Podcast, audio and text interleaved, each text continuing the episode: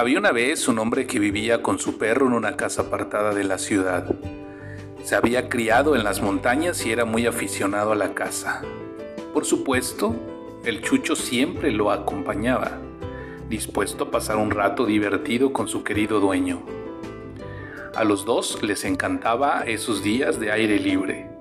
Juntos paseaban y compartían la comida, bebían agua de fuentes naturales y disfrutaban las largas siestas.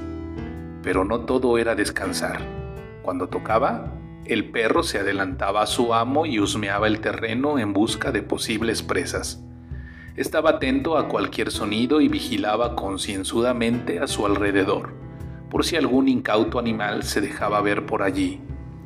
El amo confiaba plenamente en el instinto de su perro. Jamás había tenido uno tan fiel y espabilado como él.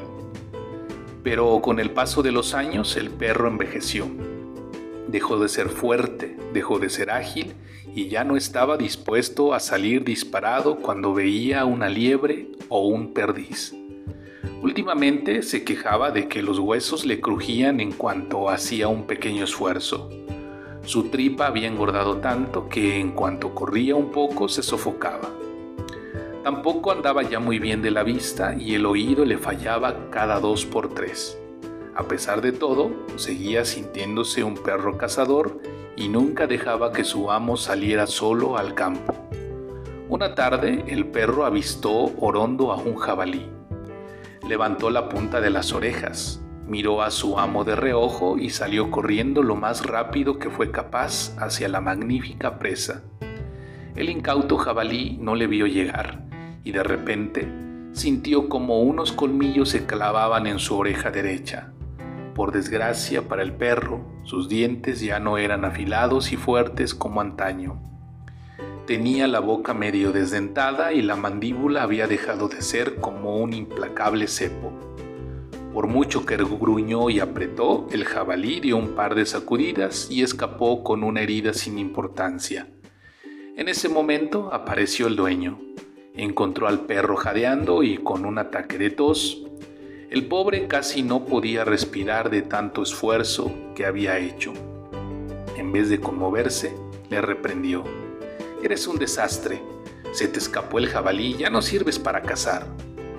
El animal le miró lastimosamente y le dijo, Querido amo, sigo siendo el mismo perro fiel y cariñoso de siempre con el que usted ha pasado tantos buenos momentos. Lo único que ha cambiado es que ahora soy mayor y mi cuerpo ya no responde cuando era joven. Debes recordar lo que he sido para ti, todo lo que hemos vivido juntos, en vez de increparme porque ahora las fuerzas me fallen. El amo recapacitó y sintió mucha ternura por ese animalito al que tanto quería. Tenía razón, el amor hacia él estaba por encima de todo lo demás. Sonriendo, acarició el lomo de su viejo amigo y despacito regresaron a casa.